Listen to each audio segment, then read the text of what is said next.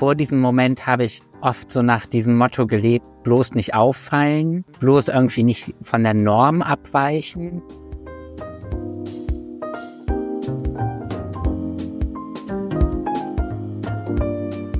Hallo und herzlich willkommen im Sinneswandel Podcast. Mein Name ist Marilena Behrens und ich freue mich, euch in der heutigen Episode zu begrüßen. Man stelle sich einmal vor, eine Person, nennen wir sie Mia, entscheidet sich eines Tages, ihren Namen ändern zu wollen. Sie geht also zum Amt und lässt ihn zu Max ändern. Damit ändert sich auch das Pronomen. Aus sie wird er. Eigentlich gar nicht so kompliziert. Aber wir leben schließlich in Deutschland, warum also unbürokratisch, wenn es auch kompliziert geht? Wer heutzutage seinen Namen und Personenstand ändern möchte, muss dafür den Weg über das sogenannte transsexuellen Gesetz gehen. Obwohl große Teile davon für verfassungswidrig erklärt wurden, existiert es bis heute noch. Das soll sich im Sommer diesen Jahres womöglich ändern, sollte das neue Selbstbestimmungsgesetz eingeführt werden. Ein längst überfälliger Schritt, sagt Transautor Linus Giese. In seinem neuen Buch Lieber Jonas oder Der Wunsch nach Selbstbestimmung entwirft er ein Szenario, wie wir leben würden, wenn das Recht auf Selbstbestimmung für alle nicht nur ideell eingeräumt, sondern auch gesetzlich verankert wäre. Natürlich können Gesetze allein Menschen kein selbstbestimmtes Leben ermöglichen. Entscheidend ist auch das gesellschaftliche Zusammenleben, wie wir uns als Menschen begegnen. Als Linus vor fünf Jahren mit 31 sein eigenes Coming-out als Transmann hatte, erntete er sowohl Zuspruch als auch Hass. Mit seinem neuen Buch möchte er vor allem jungen Transpersonen Mut machen für die Zukunft weshalb ein Ende der Diskriminierung von Transmenschen für uns alle mehr Freiheit bedeuten würde, darüber habe ich mich mit Linus Giese selbst unterhalten. Bevor wir beginnen, noch ganz kurz vorweg, wenn ihr diesen Podcast gerne hört, dann freue ich mich, wenn ihr meine Arbeit unterstützt. Das geht ganz einfach via Steady oder indem ihr mir an paypal.me slash Sinneswandelpodcast einen Betrag eurer Wahl schickt. Unter allen Unterstützerinnen und Unterstützern darf ich außerdem ein Exemplar von Linus neuem Buch verlosen. Alle Links dazu findet ihr in den Show Notes. Vielen Dank.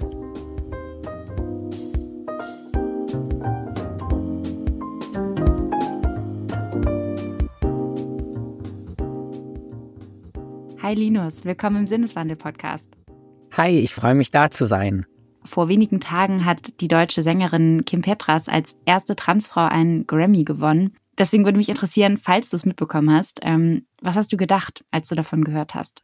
Mm, also ich habe es mitbekommen und ich habe mich total gefreut, was auch damit zu tun hat, dass ähm, Kim Petras quasi eine der ersten Transpersonen gewesen ist, die, die ich im Fernsehen gesehen habe, weil sie vor ganz vielen Jahren mit ihren Eltern zusammen bei Stern TV gewesen ist, weil sie, glaube ich, einer der jüngsten ähm, Trans-Menschen in Deutschland gewesen ist, die ähm, halt eine geschlechtsangleichende Operation und eine Hormonbehandlung bekommen hat. Und da wurde ihr Weg begleitet. Und ich weiß noch sehr genau, wie ich damals vom Fernseher saß und ähm, sie da mit ihren Eltern hab sitzen sehen. Und deshalb fand ich das schon also hat mich schon sehr berührt, äh, dann zu sehen, dass sie diesen Preis gewonnen hat. Und wie alt warst du, als du diese Sendung gesehen hast? Ähm, ich weiß es gar nicht. Also ich habe letztens nochmal recherchiert für einen Text, den ich geschrieben habe und ich glaube, ich muss da schon äh, 17 gewesen sein. Äh, dabei ähm, denke ich oft, dass ich deutlich jünger gewesen bin, aber ich glaube, so jung war ich gar nicht mehr. Wobei 17 ja schon noch ziemlich jung ist, oder? Das klingt nämlich so, als wenn das für dich sich schon als wenn du das Gefühl hattest, oh, da, da bin ich, da bin ich zu alt gewesen, oder? Ja, genau. Also ich habe das quasi so gesehen und habe gedacht, krass, wenn sie das so früh wusste und so früh mit allem angefangen hat, dann bin ich quasi mit 17 einfach jetzt, also dann ist es quasi vorbei. Also dann lohnt es sich gar nicht mehr anzufangen, weil es zu spät ist und ich zu alt bin. Ja, für alle, die vielleicht äh, nicht so viel bei Kim Petras wissen, sie hat ähm, angeblich eben schon mit, mit fünf Jahren zum ersten Mal ihre Vermutung gegenüber ihrer Mutter geäußert, ähm, trans zu sein und ähm, das dann eben auch in, in der Öffentlichkeit oder als eine der ersten Personen wahrscheinlich so das in der Öffentlichkeit ähm, auch ja bekannt gegeben. Wie, wie war das denn bei dir? Also du hast jetzt schon gesagt, du hast mit 17 diese Sendung gesehen ähm, und hattest da das Gefühl, dass, dass es bei dir irgendwie zu spät gewesen ist. Ähm, magst du dazu ein bisschen was erzählen? Genau. Also hm, ich habe mich quasi äh, öffentlich oder offiziell erst mit 31 geoutet und also erst, es gibt ja auch irgendwie kein oder ich habe, glaube ich, jetzt heutzutage verstanden, dass es kein zu spät gibt. Also ich hm, kenne mittlerweile auch Menschen, die sich irgendwie geoutet haben, als sie 60 Jahre alt waren. Aber ähm, bei mir war das so, dass ich irgendwie, glaube ich, schon so als Kind relativ früh gemerkt habe, dass ich irgendwie anders ähm, bin vielleicht oder dass ich, ich hatte einen, einen älteren Bruder und habe mir dann mh, hm, oft gewünscht irgendwie, dass ich genauso wie mein Bruder nur in Badehose durch den Garten laufen kann und das konnte ich lange. Und irgendwann, so als die Pubertät einsetzte, hm, habe ich dann gemerkt, dass sich mein Körper veränderte und ich das irgendwann nicht mehr konnte oder durfte. Und das waren schon so Sachen, die ich wahrgenommen habe. Ähm, aber ich hatte lange Zeit hm, keinen Begriff oder keine Sprache dafür. Also ich wäre jetzt niemals zu meinen Eltern gegangen und hätte gesagt, ich glaube, ich bin trans oder ich glaube, ich bin ein Transjunge, sondern das war etwas irgendwie, was ich wahrgenommen habe, aber wo ich niemals gedacht hätte, das ist etwas, woran ich etwas ändern könnte. Du meintest gerade, du hattest keinen Begriff dafür. Ähm, das, was denkst du, womit hatte das zu tun? Also ich glaube, heute ist es ja wahrscheinlich so, dass, dass der Begriff ja schon sehr geläufig ist und nicht nur der Begriff, sondern überhaupt, ähm, dass es Menschen gibt, die sich, ähm, die, die das Gefühl haben, nicht in dem Geschlecht geboren zu sein, zu dem sie sich, in dem sie sich wohlfühlen. Hat das was mit der mit der fehlenden Repräsentation zu tun damals oder? Ja, also ich glaube, also ich bin ja, ich bin jetzt 37 Jahre alt, ich bin in den 90ern aufgewachsen und ähm, dass es quasi so lange gedauert hat, bis ich zum Beispiel Kim Petras im Fernsehen gesehen hat, zeigt ja auch, glaube ich, dass das damals eben mh, hm, noch nicht so gang und gäbe war, dass dass dieses Thema oder dass Transmenschen zum Beispiel in Fernsehserien aufgetaucht sind oder in Büchern. Also dass es kaum Repräsentation von Transmenschen gab und äh, dass ich deshalb auch gar keinen Zugriff darauf hatte, dass, dass es eben diese Begriffe gibt. Ich glaube, jugendliche Menschen, die heutzutage aufwachsen, haben durch die sozialen Medien und durch sowas wie TikTok ähm, ganz anderen Zugang zu Begriffen und Konzepten und, und Vorbildern. Also auch Kim Petras hat ja den Grammy nicht alleine gewonnen, sondern auch mit Sam Smith zusammen. Und Sam Smith ist nicht binär. Und ähm, ich glaube schon, dass du, du heutzutage viel eher halt in Berührung kommst mit, ähm, mit Menschen, die eben sich außerhalb von bestimmten Geschlechtergrenzen bewegen und dafür Begriffe haben. Und das hatte ich damals nicht. Weißt du noch, was dann für dich so ein Moment war, in dem du ja schon realisiert hast, okay, ähm, ich kann aber jetzt nicht genauso weitermachen und ähm, vielleicht auch tatsächlich einen Begriff dafür hattest und ähm, wie du dann damit umgegangen bist? Also ich glaube, das war vor allen Dingen im Sommer 2017. Das war der Sommer, dann bevor ich dann quasi so den letzten Schritt zu meinem Coming Out gemacht habe. Und ich glaube, eine ganz große Rolle dabei gespielt hat, dass ich damals mit einem guten Freund darüber gesprochen hat, habe und ähm, der Freund hat mir einfach geglaubt. Also der hat einfach geglaubt, dass ich ähm, ein Junge sein könnte und hat mich ernst genommen in diesem Wunsch. Und, und ich glaube, das hat so ganz viel ähm, mit mir gemacht, dass ich das jemandem anvertraue und ernst genommen werde, weil ich glaube ich auch ganz lange einfach so die Angst hatte, ich erzähle jemandem, oh, ich glaube, ich bin ein Junge oder ich glaube, irgendwas stimmt hier nicht und, und mir wird nicht geglaubt. Äh, oder, oder das wird so abgetan. Das war lange so eine große Angst, die ich hatte und ich glaube, das hat oder das war für mich damals ganz wichtig und und dann kam in diesem Sommer alles zusammen. Ich war vorher acht Jahre lang ähm, mit einer Frau zusammen in einer Beziehung und ähm, dann habe ich mich getrennt und habe mit dem Freund gesprochen und habe, glaube ich, zum allerersten Mal so in meinem Leben mich tatsächlich gefragt, so, hm, wer bin ich eigentlich und was wünsche ich mir und, und was macht mich glücklich? Und hat das Leben, was ich bis dahin geführt habe, mich eigentlich glücklich gemacht, weil ich glaube, vor diesem Moment habe ich oft so nach diesem Motto gelebt, bloß nicht auffallen, ähm, bloß nicht aus der Reihe tanzen, bloß irgendwie nicht von der Norm abweichen und ähm, bloß nicht irgendwie Menschen enttäuschen, die mir nahestehen oder irgendwelche Erwartungen brechen. Und das war dann so für mich so der erste Mo Moment in meinem Leben, wo ich das Gefühl hatte, ich muss nicht auf meine Partnerin Rücksicht nehmen, ich muss mit 31 Jahren vielleicht auch nicht mehr auf meine Eltern Rücksicht nehmen. Ich kann einfach ähm, mich so entscheiden, wie ich mich entscheiden möchte. Und, und dann habe ich mich entschieden, äh, dass ich, äh, dass ich Linus sein möchte. Ja, und dann bin ich in den Starbucks gegangen und habe das zum ersten Mal gesagt. Kannst du, hast du Lust, die Geschichte zu erzählen? Ja, voll gerne. Also hm, ich weiß auch gar nicht, wie ich auf die Idee gekommen bin damals, weil ich glaube, dass das schon einige wahrscheinlich schon vor mir gemacht haben und viele dann auch nach mir gemacht haben. Aber ich hatte mir so, hatte mich so gefragt, was könnte ein Ort sein, wo ich zum allerersten Mal Linus sage und vielleicht eben nicht ja auf Zweifel oder Unverständnis stoße. Und dann kam mir irgendwie die Idee, dass ich das beim Starbucks machen könnte. Und äh, ich habe damals noch in, ähm, in der Nähe von Frankfurt gewohnt und war dann in Frankfurt am Hauptbahnhof in, im Starbucks. Und als der Barista dann gefragt hat, welchen Namen er auf den Becher schreiben soll, habe ich dann zum ersten Mal Linus gesagt und habe dann danach ein Foto von dem Becher gemacht und den dann auf meinen sozialen Kanälen gepostet. Und das war dann, das war dann quasi so mein Coming Out. Und was war das Gefühl? Was war dein Gefühl dabei? Was hat das mit dir gemacht? Ja, es war quasi wie so ein, ich glaube, ich habe irgendwann mal gesagt, Wiedergeburt oder Neugeburt, aber es war wie, hm, als würde sich halt, auch wenn das so ein bisschen klischeehaft klingt, halt mein Leben in ein davor und ein danach teilen. Und ich hatte dann das Gefühl, zum ersten Mal, ähm, ja, mein eigenes Leben in der Hand zu haben und so gestalten zu können, wie ich das möchte. Und äh, ich habe mein Coming Out dann auch verbunden damit, dass ich nach Berlin gezogen bin und ich hier in Berlin einen neuen Job angefangen habe in einer Buchhandlung. Und das war, glaube ich, auch ein total wichtiger Schritt in meinem Leben, weil ich, ähm, weil es natürlich sehr viel einfacher ist, in einem neuen Umfeld mit einem neuen Namen zu starten, als in einem alten Umfeld hm, halt alle Menschen irgendwie davon zu überzeugen, dass man jetzt anders heißt. Also das ist, glaube ich, nochmal deutlich schwieriger. Und ich hatte halt äh, das Glück, dass ich halt nicht nur ein Coming Out hatte, sondern dann eben auch wirklich einen Neustart in meinem Leben. Ja, das war damals eine unglaublich aufregende Zeit. Und was würdest du sagen, ähm, was hat sich vor allem, also ich gehe davon aus, dass sich wahnsinnig viele Dinge in deinem Leben wahrscheinlich seitdem verändert haben, aber vielleicht, ähm, was ist so ja, ein, das, ein ganz besonderes Gefühl oder was ist besonders in deinem Leben jetzt anders ähm, oder was fühlt sich vielleicht anders an im Vergleich zu deinem Leben davor, wie du es genannt hast? Ach, das ist eine gute Frage. Also ich glaube, es haben sich ja natürlich dann irgendwann auch ganz viele Dinge eben durch die Hormonbehandlung geändert, aber ich glaube, losgelöst davon hm, war ich vor meinem Coming Out ein sehr schüchterner Mensch und sehr zurückgezogen und hm, hatte wenig Freundinnen und mir sind viele Dinge schwer gefallen irgendwie.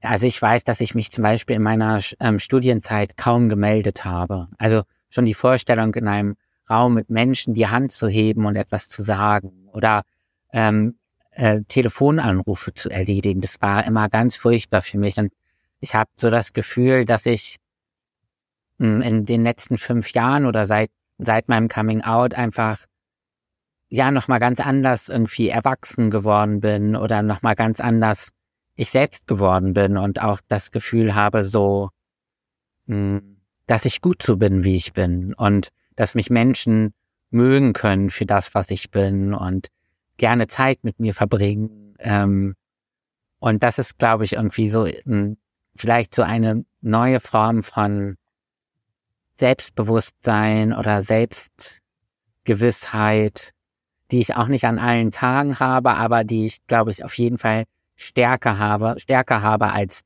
in den Jahren davor, dass das für mich, glaube ich, so das Prägendste ist.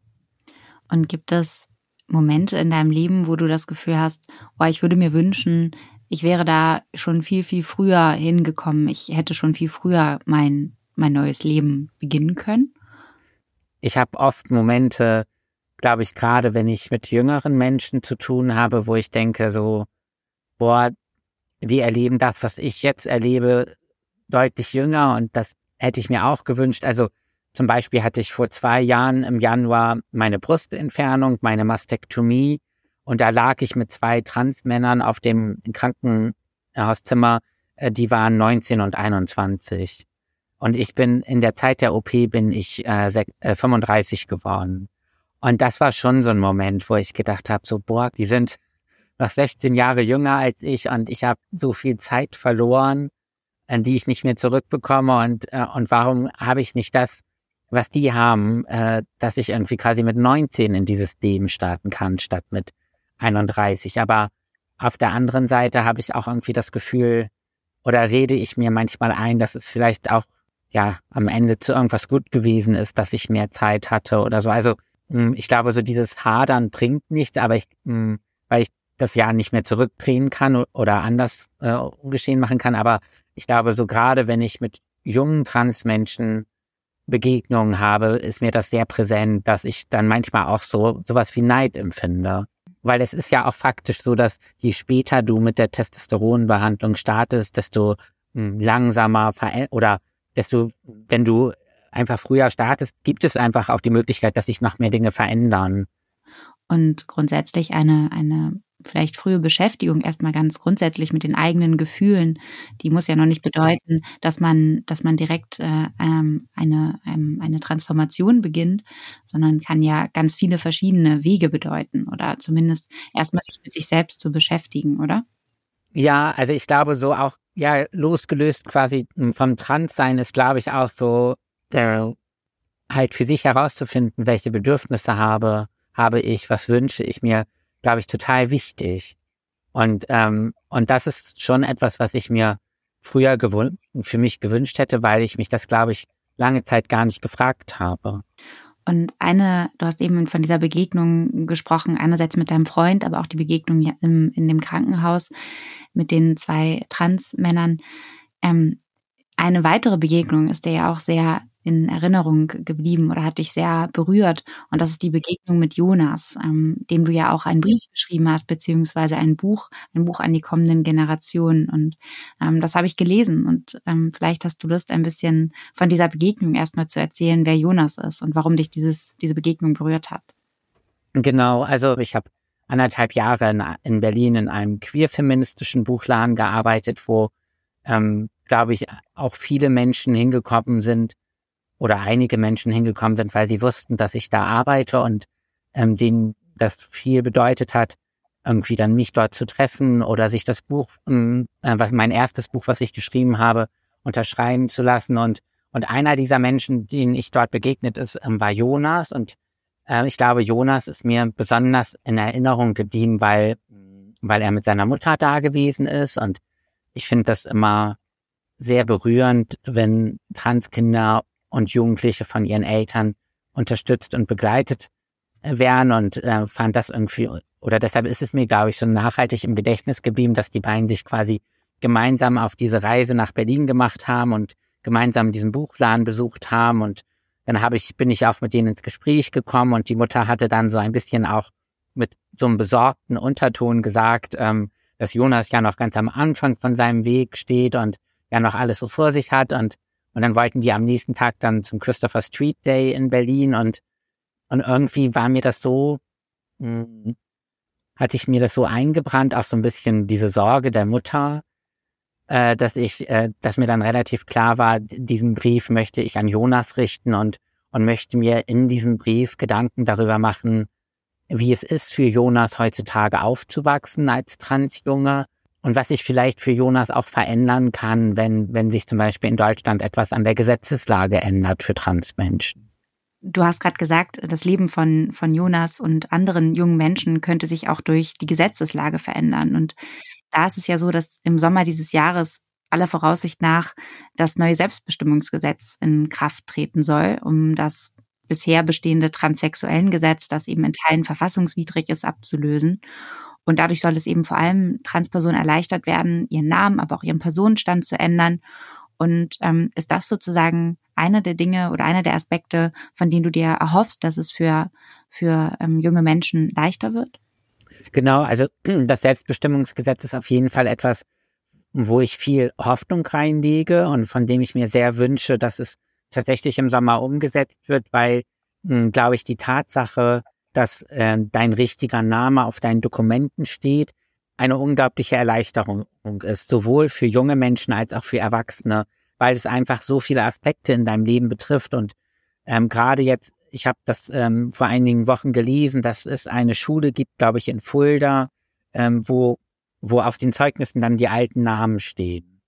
Und die das quasi ähm, nicht erlauben, dass, äh, dass die ähm, dass die selbstgewählten Namen dann auch auf den Zeugnissen oder auf den offiziellen Schuldokumenten stehen. Und ich glaube, gerade hm, für junge Menschen ist es unglaublich wichtig, dass, äh, dass sie eben ähm, ihren Namen und ihren Personenstand ändern können, um eben dann zum Beispiel in der Schule auch unter ihrem gewünschten Namen, unter ihrem richtigen Namen dann auch ähm, ja alles machen zu können, was sie machen wollen. Und ich glaube, äh, das wissen viele wahrscheinlich gar nicht, ähm, quasi wie schwer es ist, den Namen zu ändern und, und was das auch für Nachteile haben kann, eben wenn du keine richtigen Dokumente hast.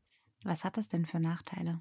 Also jetzt, wenn ich jetzt von mir als erwachsener Person ausgehe, ähm, dann fallen mir eben ganz viele Alltagssituationen ein, in denen das für mich eine Belastung gewesen ist, dass ich eben das auf meiner Krankenkassenkarte oder auf meiner EC-Karte oder auf meinem Personalausweis der alte Name stand, weil zum Beispiel beim Arzt mir nicht geglaubt wurde, dass das meine Karte ist. Ähm, oder äh, als ich mit der EC-Karte zahlen wollte, der äh, Verkäufer das dann quasi in Frage gestellt hat oder nochmal meinen Personalausweis sehen wollte. Das heißt, du kommst immer wieder in Situationen, wo du dich erklären musst. Äh, genauso, ähm, wenn, also wenn du zum Beispiel, wenn ich was im Internet bestellt habe, äh, was dann in der Post abgegeben wurde, musste ich mir immer überlegen, lasse ich das an mein, ähm, an Linus schicken, äh, aber dann steht ein anderer Name im Ausweis, wenn ich es abholen will, oder muss ich dann meinen alten Namen angeben, aber das möchte, den möchte ich ja auch nicht jeden jedem Menschen verraten. Und so. Also es ist quasi, hm, du kommst immer wieder im Alltag in Situationen, wo du dich erklären oder rechtfertigen musst. Und dann gibt's natürlich auch noch so Themen wie irgendwie ähm, äh, der Flughafen oder eben wenn man verreist. Äh, es gibt ganz äh, viele Situationen, in denen eben ähm, der Ausweis eine Rolle spielt und äh, in dem es äh, oder in, und in diesen Situationen kann es natürlich eine große Erleichterung sein, wenn in diesem Ausweis dann der richtige Name steht. Und zum Beispiel heute habe ich vorhin in meiner Instagram-Story geteilt, äh, ist bekannt geworden, dass in Großbritannien ein 16-jähriges Transmädchen von zwei gleichaltrigen Kindern umgebracht wurde. Ja, man merkt schon, also es geht bei dem Thema einerseits halt um Gesetze, ganz klar, aber es geht natürlich auch um, um sehr viel mehr. Es geht grundsätzlich um das Thema Selbstbestimmung, also dass Menschen darüber entscheiden können, wer sie sein wollen und vor allem natürlich auch, wie sie in der Gesellschaft gesehen werden wollen. Ähm, und das ist, das ist eben nicht nur durch Gesetze zu erreichen, sondern hängt ja auch sehr, sehr viel mit der medialen Berichterstattung zusammen. Das hängt mit der Repräsentation zusammen. Und da scheint es eben noch viele Stimmen oder einige nicht. Ja, ein, es gibt ein paar Stimmen, die sich da noch vehement wehren und ähm, sowohl rechte, konservative als auch ähm, TERFs, sogenannte transexkludierende Fem Feministinnen, die kritisieren zum Beispiel eben diesen Gesetzentwurf unter anderem damit, dass sie die Sorge in den Raum stellen, dass beispielsweise Cis-Männer ihr Geschlecht ändern könnten, um beispielsweise Zugang zu, zu, zu Frauentoiletten oder Umkleiden zu bekommen. Ähm, was, was denkst du, wenn du solche ja, Sorgen hörst? Ich glaube, dass äh, solche, also ich bin immer dafür, Sorgen ernst zu nehmen und nicht abzutun, aber hier habe ich das Gefühl, äh, dass, dass diese Sorgen irgendwie oft so Stellvertreter ähm, Kämpfe sind oder auch so Scheinargumente, mh, hm, weil ich auch das Gefühl habe, natürlich kann es passieren, dass es diese Gesetzesänderung gibt und jemand diese Gesetzesänderung missbraucht oder ausnutzt. Aber mh, hm, diese Möglichkeit besteht bei allen Gesetzesänderungen. Ähm, und ich äh, glaube nicht, dass die meisten Gesetze quasi darauf mh, hm, oder dafür geschaffen werden, dass sie niemals irgendwie ausgenutzt werden können oder so. Ich glaube, ähm, dass diese Sorge irgendwie, dass jemand, ähm, dass ein Cis-Mann äh, dieses Gesetz missbraucht, um in Frauenräume zu ähm, einzudringen, glaube ich, einfach so ein bisschen ein an den Haaren herbeigezogenes Argument ist, weil es ja auch heutzutage zum Beispiel gar keine äh, Einlasskontrollen vor vielen Frauenräumen gibt. Also es ist jetzt ja nicht so, äh, dass, äh, dass nicht auch heutzutage ist schon total ähm, für jeden Cis-Mann möglich wäre, in einen Frauen, Frauenraum einzudringen, wenn, wenn er das möchte. Ja, das finde ich tatsächlich auch äh, wirklich mit das, das Spannendste daran, dass einerseits sehr, sehr viel Gewalt gegen Frauen passiert, die häufig von Cis-Männern oder in der Mehrzahl auf jeden Fall von Cis-Männern ausgeübt wird und dass da nicht so viel Kritik meiner Meinung nach, oder zumindest habe ich nicht den Eindruck, dass das in der medialen Berichterstattung sich sehr viele Männer dazu äußern, aber dann eben in dem Kontext des äh, Selbstbestimmungsgesetzes ähm, erheben auf einmal genau diese meistens Cis-Männer die Stimmen und sagen, ah, hallo, Entschuldigung, aber das könnte sehr gefährlich werden, weil es gibt ja sehr aggressive und gewaltbereie Männer. Ähm, wo ich mir denke, okay, das zeigt auch ein, ein Männerbild einerseits oder ein Männlichkeitsbild, was glaube ich, sehr, sehr schwierig und falsch ist. Ähm, und gleichzeitig geht es scheinbar gar nicht in Wirklichkeit um die Sicherheit von Frauen, sondern es wird versucht, etwas zu verhindern, wo eine, ja, eine Gruppe an Menschen eben Angst vor hat. Ja, weil es äh, wird quasi verhindert, dass eine, eine Menschengruppe mehr Rechte zugestanden bekommt mit irgendwelchen an den ha Haaren herbeigezogenen Argumenten, weil ich denke halt, ähm, wenn ein Mann äh, einer Frau Gewalt antun möchte, dann, dann kann das quasi heutzutage überall passieren. Und ich glaube nicht, dass ein, ein gewaltbereiter Mann tatsächlich irgendwie eine Namens- und Personenstandsänderung ähm, auf sich nimmt, wo ja auch ganz viele ähm, bürokratische Prozesse dran gebunden sind. Du kannst ja nicht irgendwie, also du brauchst dann einen neuen Perso, du brauchst eine neue EC-Karte äh, und, und, und das all das tut, um auf eine Frauentoilette gehen zu können. Das ist, und das erscheint mir einfach nicht logisch, genauso wie diese Angst davor, dass, dass diese Menschen dann irgendwie in, in, in Frauengefängnisse oder Frauenhäuser gehen, ähm, als wäre das irgendwie so ein erstrebenswertes Lebensziel, in ein Frauengefängnis zu gehen. Plus, äh, was ich auch noch gelesen habe, wo ich auch selber nicht drauf gekommen wäre, auf die Idee, dass ähm, Cis-Männer ihr, ihr Geschlecht ähm, ändern können oder ihren Personenstand, ähm, um quasi ähm, die Frauenquote, also bei der Frauenquote mit einbezogen zu werden, ähm, weil also gleichzeitig du hast es als sowohl als Frau als auch als Transperson oder als nicht-binäre Person hast du es im Leben, glaube ich, grundsätzlich, wenn wir in einer Patri von einer patriarchalen Welt sprechen, immer noch sehr viel schwerer. Deswegen quasi die Position als, als Cis-Mann aufzugeben, wäre an sich ja eigentlich schon ein Nachteil. Also deswegen ist dieses Argument, halte ich für ziemlich haltlos. Ja, genauso wie diese irgendwie, diese Sorge, äh, dass äh, Transfrauen dann irgendwie den Frauensport dominieren oder so. Und ich habe das, und das ist halt tatsächlich so, dass Menschen, die sich sonst nie für Sport interessieren, plötzlich anfangen, sich für Sport zu interessieren, wenn es, wenn irgendwie eine Cis-Frau diesen Sport, äh, wenn eine Transfrau diesen Sport betreibt. Und das finde ich irgendwie immer so schade, weil ich das Gefühl habe, es geht da tatsächlich einfach nur darum, ähm, ja, einer Menschengruppe hm, Rechte zu verwehren aus irgendwelchen fadenscheinigen Gründen.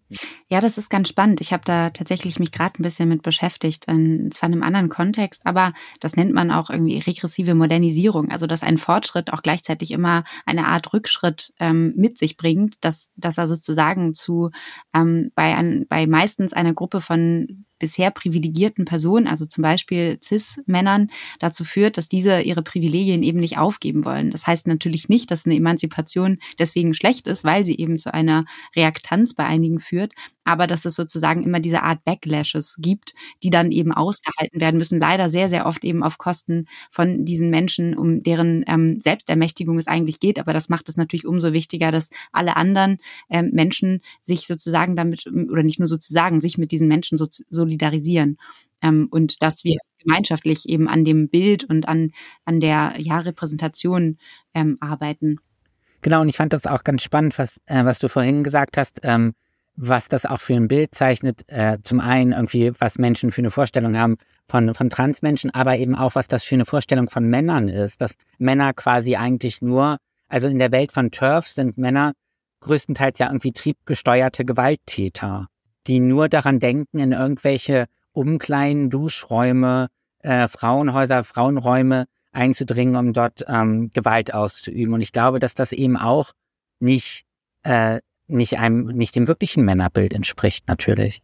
Was denkst du, was braucht es denn noch mehr, ähm, damit sich solche Bilder verändern, damit es dazu kommt, dass Menschen, dass Transpersonen, nicht-binäre Personen einfach auch mehr ähm, in unserer Gesellschaft Raum finden, repräsentiert werden? Also ich glaube, es bräuchte auf jeden Fall noch mehr Transpersonen ähm, im, im öffentlichen Raum. Also äh, jetzt irgendwie im, im Fernsehen oder in Nachrichtensendungen ähm, und ich glaube, es braucht, vielleicht braucht es auch einfach Geduld. Also vielleicht müssen wir jetzt diesen sogenannten Backlash aushalten und irgendwann verstehen die Menschen dann so, dass ihnen gar nichts weggenommen wird und dass das gar nicht gefährlich ist und dass, dass irgendwie, wenn sich irgendwie so starre Geschlechtergrenzen verändern, dass davon am Ende vielleicht alle profitieren können, die sich eingeengt fühlen in dem, was sie sind oder was von ihnen erwartet wird.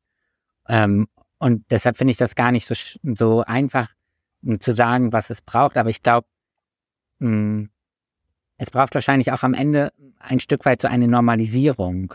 Also, dass, äh, dass es zum Beispiel einfach ein normaler Bestandteil wird, dass, dass Menschen irgendwie in ihrer ähm, E-Mail-Signatur ihre Pronomen haben. Äh, mhm. dass, dass wir quasi Stück für Stück dahin kommen, dass man Menschen ihr Geschlecht nicht unbedingt ansehen kann, ähm, sondern äh, dass es dann vielleicht sinnvoll ist zu fragen, dass das mh, hm, dass das einfach Zeit braucht, ähm, bis sich das normalisiert, dass auch Geschlechtergrenzen eben nicht fest sind. Ja, das ist ganz spannend, dass du sagst, dieses Normalisieren, weil also einerseits bis zu einer Normalisierung braucht es ja meistens erstmal eine Art Bewusstwerdung, dass sozusagen der Status quo eigentlich nicht normal ist, also dass es sozusagen ein, ein heteronormatives Normal gibt, das irgendwie vorgegeben ist oder zumindest von, für, für einen Teil der Menschen irgendwie passt, aber eben für einen Teil der Menschen nicht.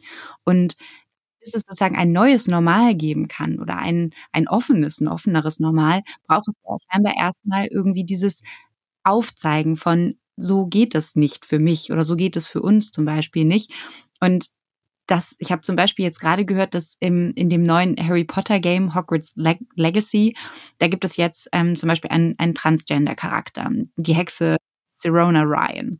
Und ich bin jetzt, ich stecke jetzt nicht in der Gaming-Branche, aber da scheint das auf jeden Fall ein großer, wichtiger Schritt zu sein, dass sowas halt passiert. Und ähm, abgesehen davon, dass das ziemlich ich oder ich das für etwas ironisch oder seltsam halte aufgrund von J.K. Rowlings meistens sehr transfeindlichen Kommentaren, denke ich mir auch, es ist doch eigentlich so ein, also einerseits halte ich es für einen, so einen kleinen Schritt, dass es eben so eine Person gibt, eine, eine, einen Transgender-Charakter, die man auswählen kann. Und er sorgt für relativ viel Furore oder zumindest für, für viele Diskussionen. Ähm, dass es scheinbar eben noch ganz weit, also dass wir noch ganz weit davon entfernt sind, dass etwas normal ist. Ja, ja, den Eindruck, äh, ich, ich musste auch gerade hm, daran denken, an Kim de l'Horizon denken. Kim de l'Horizon hat letztes Jahr den Deutschen Buchpreis gewonnen äh, und äh, war quasi die erste nicht-binäre Person, die einen deutschen Literaturpreis gewonnen hat äh, oder die erste nicht-binäre Person, von der man das weiß. Und, äh, und das hat ja damals auch ähm, unglaublich viel, mh, hm, ja auch Hasskommentare oder Verwunderung oder ähm, ja Bösartigkeit hervorgerufen, ähm, als die als diese Nachricht bekannt geworden geworden ist. Aber gleichzeitig ist es, glaube ich, so wichtig auch zu zeigen, ähm, eben auch nicht binäre Menschen gewinnen. Ähm, Musikpreise, Literaturpreise finden statt, äh, können erfolgreich sein mit dem, was sie tun. Ja, du hast eben schon ähm, bei Kim Lorison den, ähm, den Hass auch angesprochen, den das mit sich gebracht hat. Ähm, ich gehe mal davon aus, dass du nicht verschont bleibst, was das angeht, oder? Äh, ja, also mich hat es, ähm, als ich mich geoutet habe, habe ich relativ schnell auch angefangen auf Twitter ähm, von meinen Erfahrungen und meiner, ja, dem, was ich nach seit meinem Coming Out erlebt habe, zu berichten und habe dann relativ schnell gemerkt, dass das irgendwie viele Menschen interessiert. Äh, und gleichzeitig ähm, habe ich dann aber auch relativ schnell Hasskommentare bekommen. Und es war, also das ist jetzt ja mehr als fünf Jahre her und ich war damals ich war vorher vor allen Dingen so in der Bücherwelt online aktiv und da kannte ich das überhaupt nicht, dass es sowas wie Hasskommentare gibt.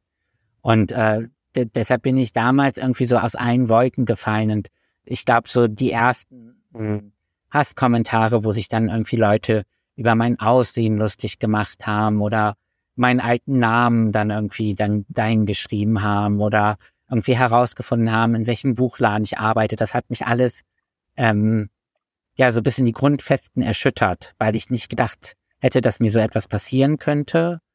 Ähm, und mittlerweile bin ich da, glaube ich, ein bisschen abgeklärt. Also ich habe mir dann auch relativ schnell Hilfe gesucht äh, bei einer Supervisorin, die auf Hass im Netz spezialisiert ist und mit der ich dann so sehr viel daran gearbeitet habe, dass ich so diese Hassnachrichten, die ich bekomme, irgendwie davon abstrahiere, dass dass ich da quasi wirklich als Person gemeint bin, sondern das ist eher, dass ich quasi für etwas stehe, was diese Menschen ablehnen und deshalb entlädt sich das so an mir.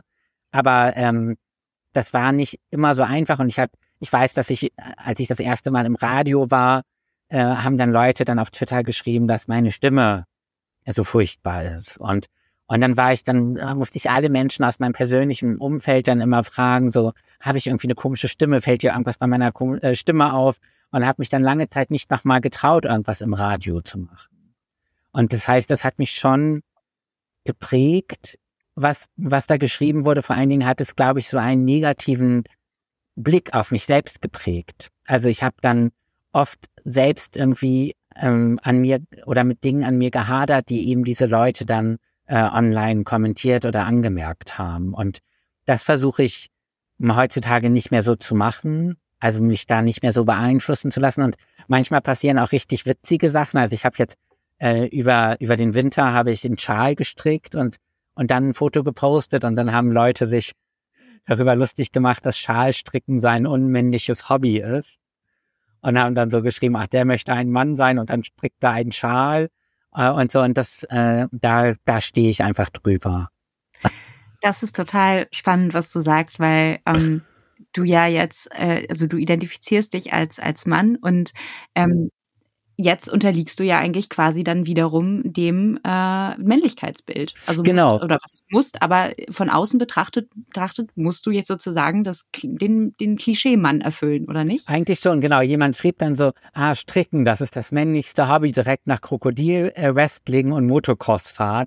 Und, äh, und das heißt, da wären quasi dieselben Erwartungen irgendwie an mich, oder quasi, ist, weil ich ein, jetzt sage, ich bin ein Mann, erwarten die Menschen, dass ich irgendwie keine Blumenjacke mehr trage und auf gar keinen Fall stricke. Und, und ich habe hm, an mir gemerkt, dass ich mich da sehr, schon so ein bisschen habe beeinflussen lassen am Anfang. Also ich habe zum Beispiel vor meinem Coming Out immer sehr gerne diese Zeitung Flow gelesen, die, wobei es ja Quatsch ist, überhaupt einer Zeitung ein Geschlecht zuzuweisen, aber von der ich dann lange Zeit gedacht habe, das ist so eine typische Frauenzeitung.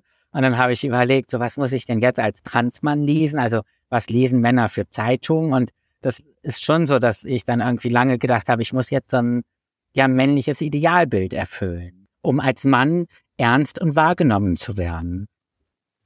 Und würdest du sagen, das ist so grundsätzlich etwas, als auch jetzt Menschen, die, die vielleicht sich noch nicht ganz sicher sind, aber ähm, das Gefühl haben, vielleicht trans zu sein, wenn die jetzt mal angenommen irgendwie ähm, googeln, Transmann oder Transfrau, dann, dann stoßen die wahrscheinlich eher auf quasi so gehe ich mal von aus, so heteronormative Vorstellungen von, wie eine Transfrau oder eine Trans, ein Transmann auszusehen hat, oder? Ja, also so ging mir das auf jeden Fall, als ich damals so mh, hm, vor meinem Coming Out viel gegoogelt habe, dass ich dann eben viele Transmänner gesehen habe, die halt sehr muskulös sind, sehr schlank, äh, sehr, ähm, äh, also einfach sehr normschön ähm, und dann eben auch äh, alle OPs haben im Zweifel oder auf jeden Fall die Brustentfernung. Und ich deshalb bin ich auch immer so ein bisschen mh, zweifel ich manchmal auch äh, daran, wie hilfreich Repräsentation sein kann, wenn Repräsentation nicht auch divers ist, weil wenn immer nur dieselben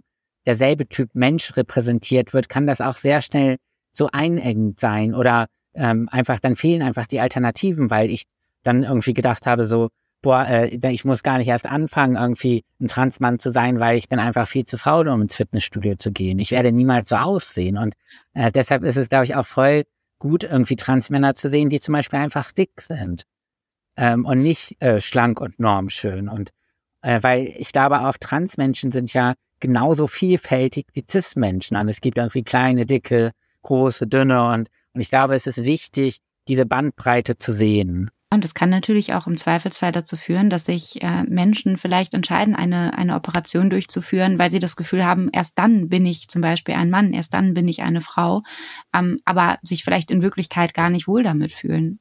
Ja, ich glaube, es ist schon, ähm, also ich habe zum Beispiel mir total viel Zeit gelassen, bis ich mich entschieden habe für die Mastektomie, weil ich mir ganz lange unsicher war bei der Frage, brauche ich diese OP, um, äh, um ein glückliches Leben zu führen? Und ich, mir war es ganz wichtig, diese Frage ganz klar mit Ja beantworten zu können, bevor ich ähm, eine OP mache. Und ich glaube, ähm, also ich bin unglaublich stolz auf meinen Oberkörper, auf meinen flachen Oberkörper und, und habe auch schon das Bedürfnis, den irgendwie zu zeigen auf Fotos. Aber gleichzeitig ist es auch wichtig, glaube ich, nicht so dieses Idealbild zu schaffen von wegen, ähm, alle Transmänner brauchen eine Mastektomie. Ich glaube, äh, es ist ganz wichtig, auch immer wieder ein, ein Bewusstsein dafür zu schaffen, so als Transmensch brauchst du quasi, musst du gar nicht, sondern brauchst nur das, was du für dich eben brauchst oder möchtest. Und, und äh, das ist, glaube ich, ganz wichtig, dass, ähm, dass man da nicht so irgendwie so einen engen Korridor schafft, äh,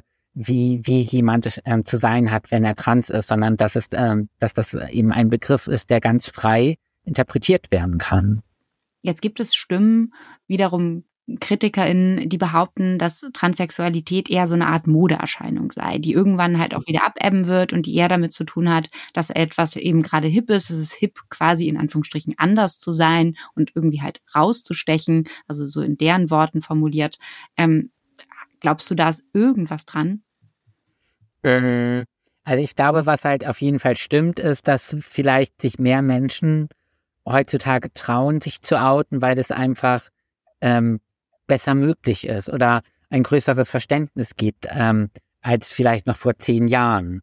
Und dass es dann vielleicht auch mh, hm, so erscheint, als seien es mehr, weil es vielleicht einfach eine Zeit lang weniger Menschen sich geoutet haben, weil, weil es einfach deutlich schwieriger gewesen ist. Und äh, ich glaube aber, oder ich denke oft, natürlich kann es sein, dass manche das nur machen, weil es hip ist oder ein Trend ist, aber auch das fände ich jetzt nicht schlimm. Also viele Menschen, also es gab ja auch ganz viele Menschen, die sich das Arschgeweih haben tätowieren lassen, weil das ein Trend ist. Und und also, Allerdings lässt glaub, sich das natürlich äh, im Gegensatz jetzt mal angenommen, ähm, eine Person lässt eine Masektomie durchführen, da lässt sich natürlich ein Arschgeweih immer noch schwierig wieder ähm, rückgängig machen, aber eine Masektomie, glaube ich, wahrscheinlich noch schwieriger. Und wenn ich jetzt überlege, dass das eine Person vielleicht noch im, im jugendlichen Alter machen würde, dann ist da sozusagen die, die Angst kommt ja häufig auch wirklich so von den, von den älteren Generationen, also von Eltern, die, die nicht wissen, wie sie damit umgehen sollen oder die sich halt Sorgen machen, dass mein Kind irgendwie, dass das Kind eine falsche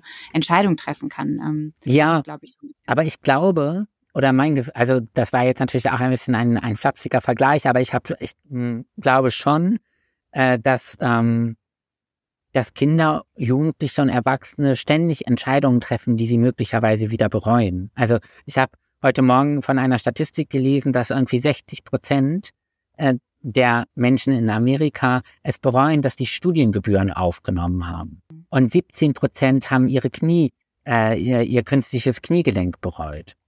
Und äh, 20 Prozent haben ihre Magen-OP bereut. Und, und ich äh, wette, äh, wenn man jetzt Eltern fragt, die Kinder bekommen haben, dass da auch ganz viele bereuen, dass die Kinder bekommen haben. Oder dass Menschen bereuen, dass sie abgetrieben haben. Oder dass Menschen bereuen, dass sie die Schule abgebrochen haben oder geheiratet haben. Also ich glaube, wir werden kein Leben führen, in dem wir nicht Entscheidungen treffen, die wir bereuen.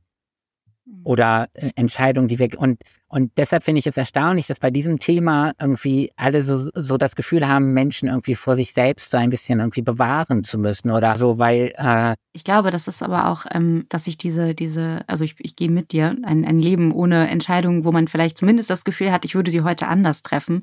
Ähm, das gibt es nicht. Ähm, aber ich glaube, die, die Sorge von vielen bezieht sich ja auch mehr auf, auf wirklich meistens minderjährige Menschen, weil sobald man 18 ist, kann man ja in der Regel, hat man ja relativ freie Wahl, was, was viele Entscheidungen angeht. Ähm, und ich glaube, da ist die Angst oder die Frage ist sozusagen, welche, ähm, wie viel Entscheidungsfreiheit, wie viel Selbstbestimmung eigentlich ähm, Möglichkeiten geben wir halt jungen Menschen. Also das ist ja auch eine große Frage, die immer mehr an Bedeutung heute gewinnt. So, welche Rechte geben wir eigentlich jungen Menschen? Ja, das ist natürlich äh, voll die wichtige Frage und natürlich auch dann wahrscheinlich nur so im Einzelfall zu entscheiden. Ich, soweit ich das jetzt beim Thema Trans weiß, ist es halt so, dass du zum Beispiel in Deutschland nur ganz, ganz selten irgendwie unter 18 wirklich einen operativen Eingriff hast. Das heißt, das Einzige, worüber wir reden, sind dann Pubertätsblocker und dann gegebenenfalls die Hormonbehandlung. Ähm, das heißt, die meisten Menschen unter 18 ähm, können sich gar nicht dafür entscheiden, ob sie eine Mastektomie wollen oder nicht oder eine andere geschlechtsangleichende OP, sondern es kommt dann erst, wenn sie volljährig sind ich finde schon, dass du irgendwie mit 14, 15, 16 entscheiden kannst, deinen Namen oder deinen Personenstand zu ändern. Und ich glaube, dass es in dem Alter auch möglich sein kann, sich für eine Hormonbehandlung zu entscheiden oder, oder dafür die Pubertät zu unterdrücken und zu gucken, wie sich das entwickelt. Und ich glaube, natürlich ist dafür eine Bedingung, dass du eine gute Begleitung hast, also eine gute therapeutische Begleitung, dass du gut beraten wirst, dass du vielleicht auch ähm, unterstützt wirst ähm, von deinen Eltern und und dann einfach quasi guckst, wohin dich der Weg führt. Das heißt, wenn man darüber redet, muss natürlich auch darüber geredet werden, so, wie lange warten Menschen heutzutage auf einen Therapieplatz? Wie viel Therapeutinnen gibt es überhaupt, die auf das Thema Trans spezialisiert sind? Und jetzt ähm, in Berlin, glaube ich, bin ich hier in so einer Blase, aber ich war äh, vor einiger Zeit in einem Jugendclub in Trier und da gibt es, in ganz Trier gibt es quasi ein eine, eine einzige Arztpraxis, die Hormonbehandlung für Transmenschen macht. Mhm. Und, äh, und ich glaube, das ist dann auch nochmal so ein wichtiger Punkt, ähm, wenn man sich irgendwie wünscht, dass Jugendliche keine unbedachte Entscheidung treffen, dass es dann eben auch äh, flächendeckend mehr Beratungsangebote und Therape therapeutische Begleitung braucht, die zugänglich ist. Ist eine, eine ziemlich gute Überleitung zu einer zu einem weiteren Thema oder einer weiteren Frage, die, die mich tatsächlich auch noch ein bisschen beschäftigt hat, weil ähm, eine, eine weitere Kritik, die geäußert wird, ist, ähm, oder eher gesagt, ein, eine Vermutung wird da eher geäußert, dass dadurch, dass eben vor allem sehr viel mehr junge Frauen sich als trans identifizieren. Ähm, in Schweden ist zum Beispiel die, ähm, die ja, das wird Diagnosehäufigkeit eben genannt, bei 13- bis 17-jährigen Mädchen von 2008 bis 2018 um 1500 Prozent angestiegen. Und darin sehen eben einige ähm, einige WissenschaftlerInnen, aber eben auch einfach grundsätzlich KritikerInnen, nicht alles sind davon sind Wissenschaftler, ich glaube eher Wissenschaftler in der, in der Minderheit, ähm, sehen darin eher ein, eine Art Ausdruck, dass wir in einer patriarchalen Welt leben. Also dass es eben für ähm, Frauen und oder weiblich gelesene Personen ähm, in einem Patriarchat eben immer noch schwieriger ist.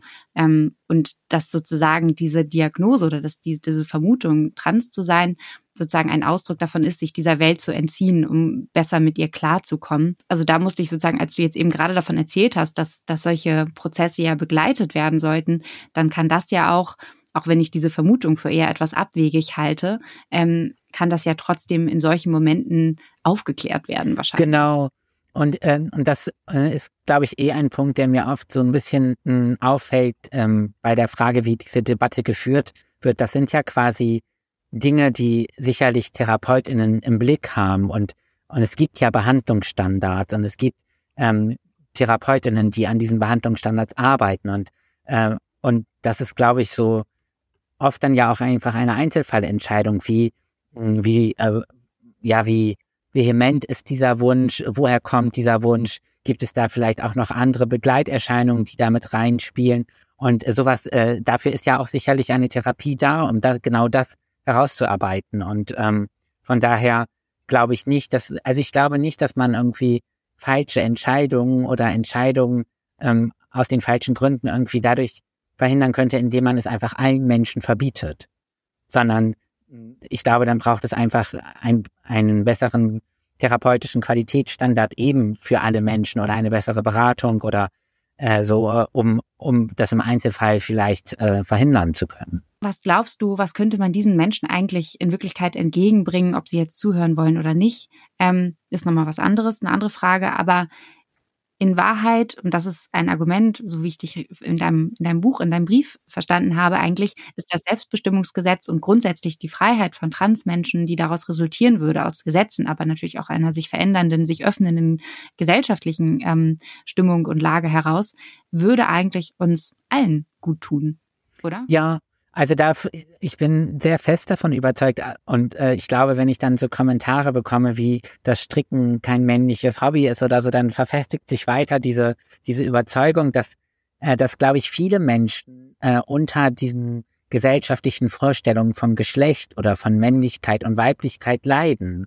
Und äh, und das ich denke da zum Beispiel an ähm, an Männer, die ähm, die lange Haare haben oder sich gern die Nägel lackieren würden oder gerne mal einen Rock anziehen würden oder gerne stricken und das Gefühl haben, dass sie das nicht können, weil sie dann, weil das abgewertet wird oder weil es dann Kommentare gibt oder die sich gar nicht zutrauen, diese Bedürfnisse zu haben, weil sie, weil sie ihnen falsch erscheinen und, und ich glaube, hm, dass wir am Ende alle eben unter dem Patriarchat oder unter patriarchalen Vorstellungen leiden und darunter leiden äh, Männer genauso wie Frauen äh, oder Transmenschen, nicht-binäre Menschen alle.